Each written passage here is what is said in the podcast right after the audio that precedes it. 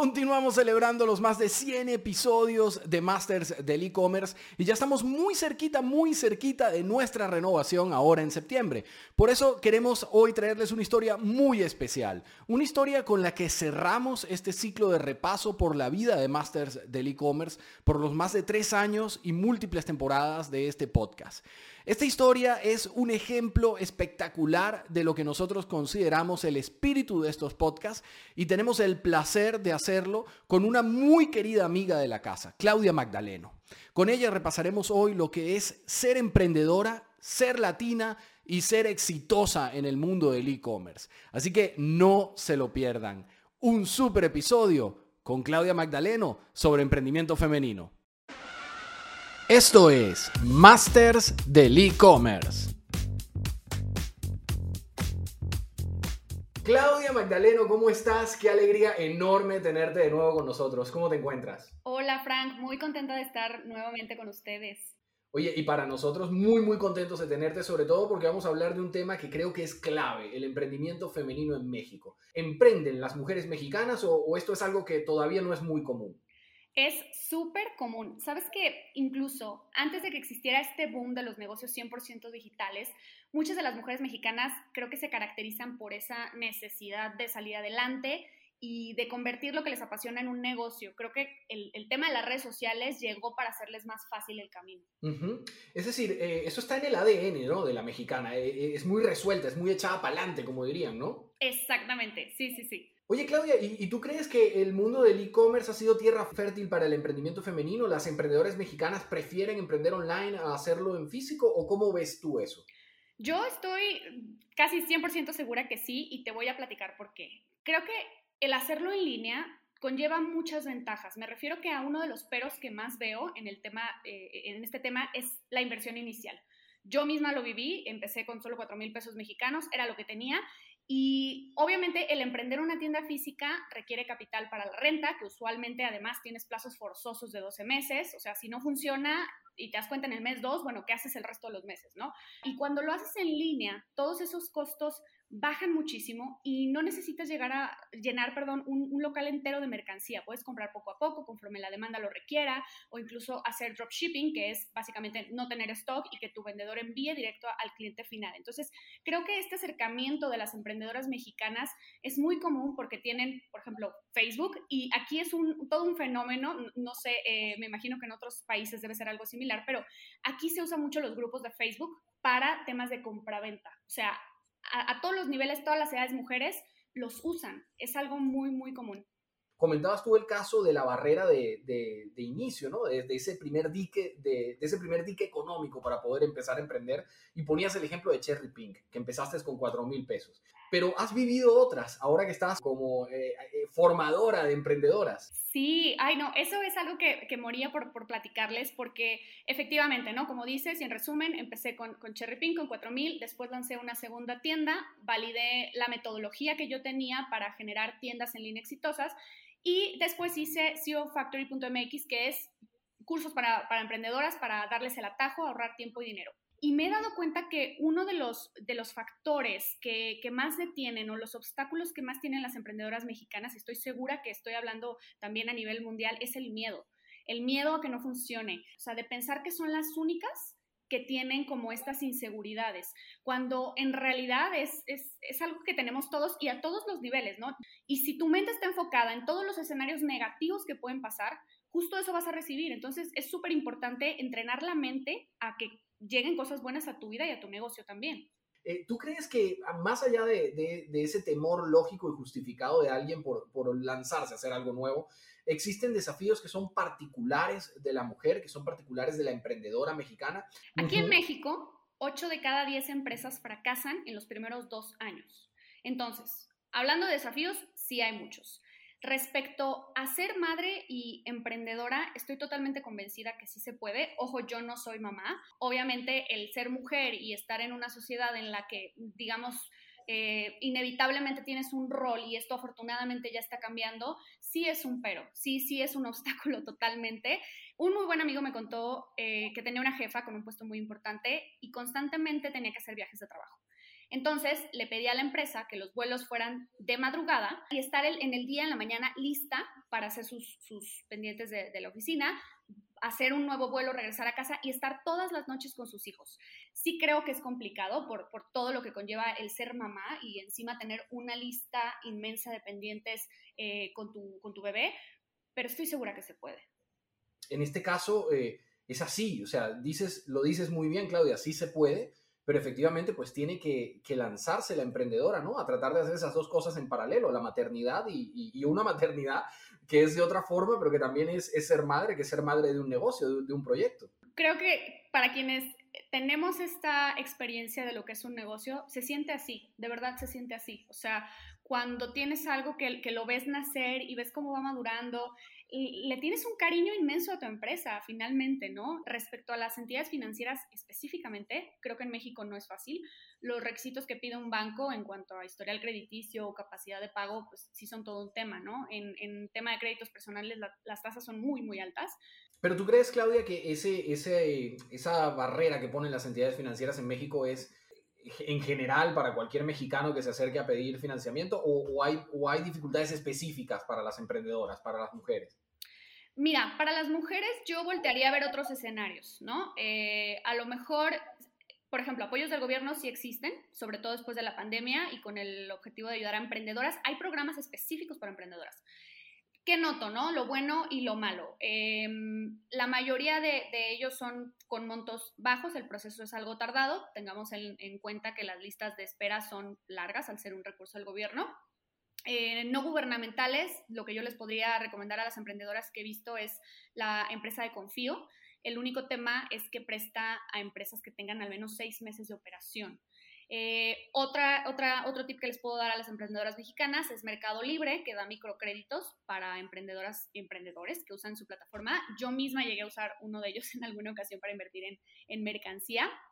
Es justo lo bueno de emprender en línea, que se puede empezar de poco a poco y siendo muy disciplinadas y reinvirtiendo las ganancias, puedes llegar a excelentes números en, en, en un año y ahora sí acercarte a empresas como, como las que acabo de mencionar. Oye, ¿y, por qué construir un e-commerce en México en este momento, Claudia? Eh, ¿Vale la pena? Eh, porque es que pareciera como que ha habido una explosión. Claro, claro que sí, estamos en un muy buen momento. En México creció el comercio electrónico, obviamente no es un secreto, en todo el mundo creció, pero al menos aquí en México fue un 81% respecto a 2019. Pero es muy buen tiempo, aún estamos a muy buen tiempo. Claudia, hablando contigo, nos comentabas que las emprendedoras deben ser autodidactas, ¿no? Cosa que me pareció genial, me pareció uno de los grandes consejos. Yo creo que esto va muy de la mano de la disciplina. Algunos, eh, algunas de las mujeres que, están en mi curso eh, veo así como muchos patrones de comportamiento similares, ¿sabes? como te platicaba lo del miedo, pero también hay un segundo patrón que noto muchísimo, que es cuando me dicen, es que no tengo tiempo. Te puedes levantar un poco más temprano, puedes eh, dedicarle es que hasta con 20 minutos al día, ¿sabes? Pero ser súper, súper egoísta con tus 20 minutos de aprendizaje, de leer algo en Internet, de aprender eh, alguna herramienta nueva para tu sitio web. Yo de verdad estoy convencida de que cuando nutres tu mente, al final es el activo más importante de tu empresa. Y después, ya que tengas, digamos, eh, el negocio un poco más grande, delegar, porque también si te quedas eh, sin delegar, si no aprendes a delegar y a hacer procesos y sistemas, tu negocio nunca va a ser escalable. Claudia, eh, eh, comentabas algo clave, ¿no? El negocio debe ser escalable. Eso, en efecto, pues es como que el corazón de todo, de todo proyecto. Eh, ¿Tú crees que existen algunos tipos de e-commerce que son más fáciles de escalar, que son o quizás más estables y que pudiesen ser mejores para una emprendedora mexicana? ¿Existen e-commerce mejores para una mujer emprendedora que de repente para un hombre emprendedor? Mira, te voy a dar un súper secreto. Yo amo mi marca de trajes de baño, me abrió muchísimas puertas, me ha enseñado muchísimo.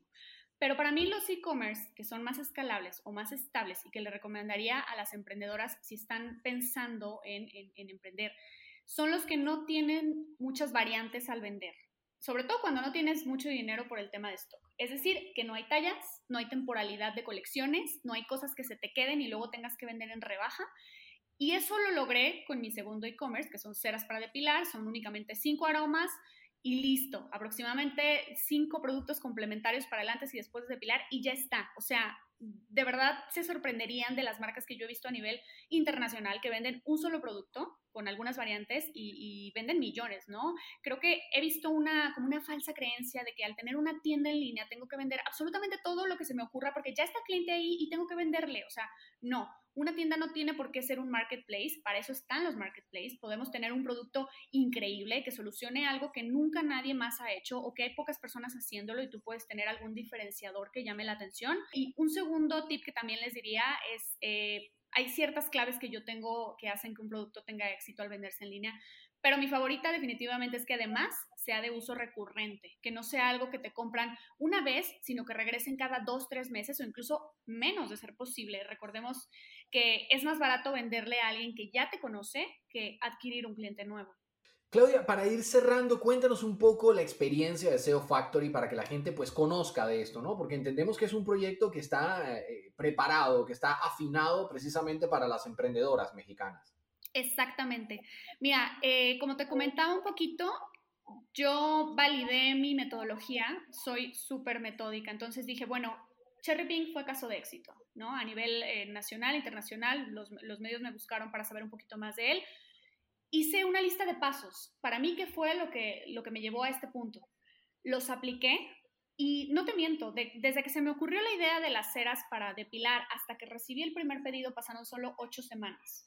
Hice una, metodología muy clara, muy concisa, paso a paso, son solo eh, ocho lecciones, son menos de diez lecciones y lo subí a internet. Eh, en el primer mes vendimos más de 150 cursos.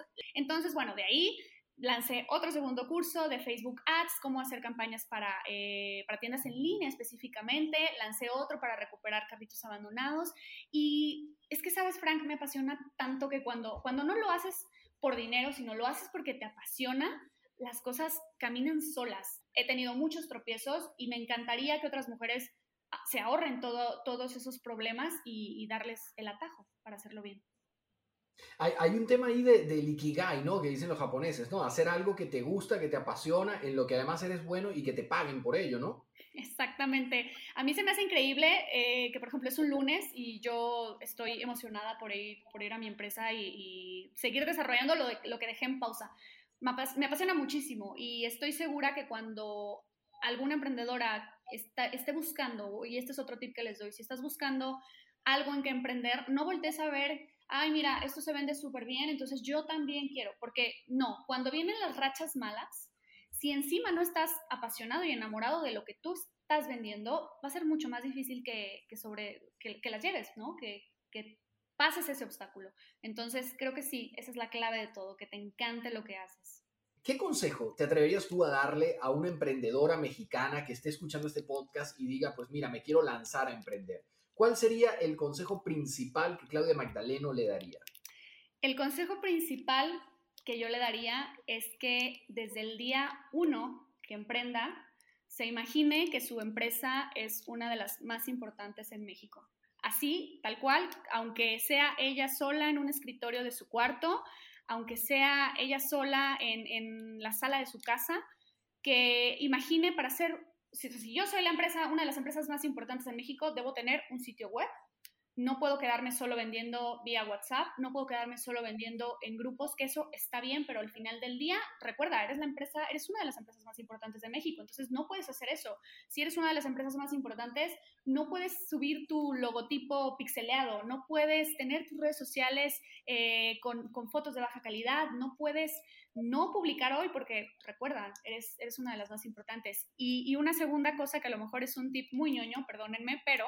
Eh, hagan una, un, en su computadora tal vez como un collage o donde quieran un corcho, recorten las cosas eh, que quieren lograr de aquí a 5 o 10 años y véanlas todos los días. Todos los días antes de que empiecen a trabajar, vean su pizarrón de metas, su pizarrón de sueños. Yo misma lo tengo como, como portada de mi computadora y se los prometo que algo va a cambiar. Muchas gracias por acompañarnos en Masters del e-commerce.